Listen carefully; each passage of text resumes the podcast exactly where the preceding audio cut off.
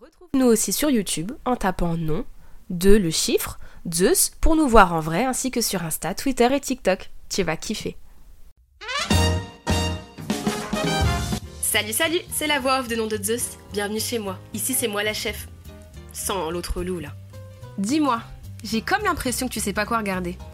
Aucun film te fait de l'œil? T'en fais pas, je vais te filer un coup de pouce. Et peut-être même qu'après, tu sauras quoi visionner ce soir?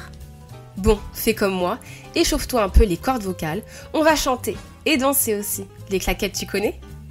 Aujourd'hui, je te conseille La La Land. Ah oui, un petit disclaimer quand même. Je vais un peu te résumer ce qui se passe dans le film. Donc attention aux spoilers, t'es prévenu. Alors là, on part sur une comédie musicale réalisée par Damien Chazelle, sortie en 2017. La La Land en France, The La La Land aux États-Unis, Day La La Land en Allemagne, Elle La La Land en Espagne, et pour l'amour d'Hollywood chez nos chers amis québécois. Allez comprendre. Mais bon, on vous aime quand même. L'histoire débute dans la City of Stars, où il y a un monde fou bloqué sur l'autoroute. Et clairement, ça plus la chaleur, ils pètent un plomb et se mettent à danser et chanter sur les voitures.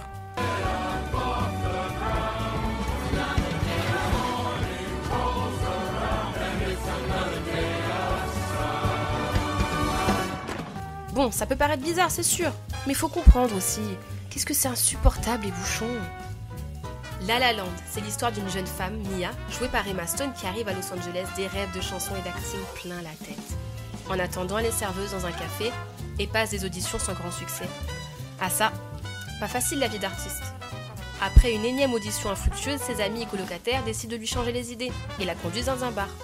Le tout dans une ambiance bien trop enjouée. Mais trop mélancolique ou parce qu'elle s'ennuie, elle quitte le bar pour se réfugier dans un club de jazz. Un endroit où un crooner qui vit encore chez sa sœur, beau gosse Sébastien, interprété par Ryan Gosling, joue pour arrondir ses fins de mois.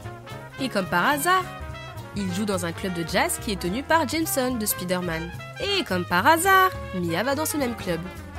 Elle est interpellée par une chanson de Noël de Seb, et puis elle en tombe amoureuse. Mais malheureusement, il se fait virer sous ses yeux, et puis silence radio. Et ça jusqu'au printemps où Mia est invitée à une pool party. Et bien sûr, je vous le donne en mille, elle y retrouve le fameux Sébastien. Il papote, il papote, des affinités se créent, et comme pour tout bon début de relation, on fait connaissance en claquette, évidemment. Quoi Vous faites pas ça, vous? Hmm, Bizarre. Bref, passons. Ils se revoient plusieurs fois. Ils chantent, ils dansent, ils chantent dans un studio de cinéma et ils dansent encore.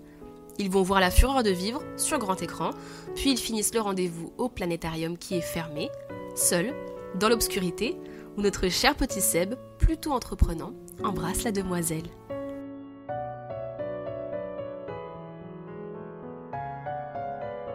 Alors, tu veux connaître la suite? Je vais pas tout te raconter non plus, hein. donc regarde le film, je te le conseille. En plus, c'est un film d'un jeune auteur, car Damien Chazelle n'avait que 20 ans en 2010 lorsqu'il a imaginé cette histoire mais il a attendu de faire ses armes sur Whiplash, un plus petit film, avant de réaliser celui-là. Bon, j'espère que ça t'a plu, que je t'ai donné envie de le voir et que tu vas kiffer. N'hésite pas à me le dire en commentaire, à liker et à partager. Sur ce, à bientôt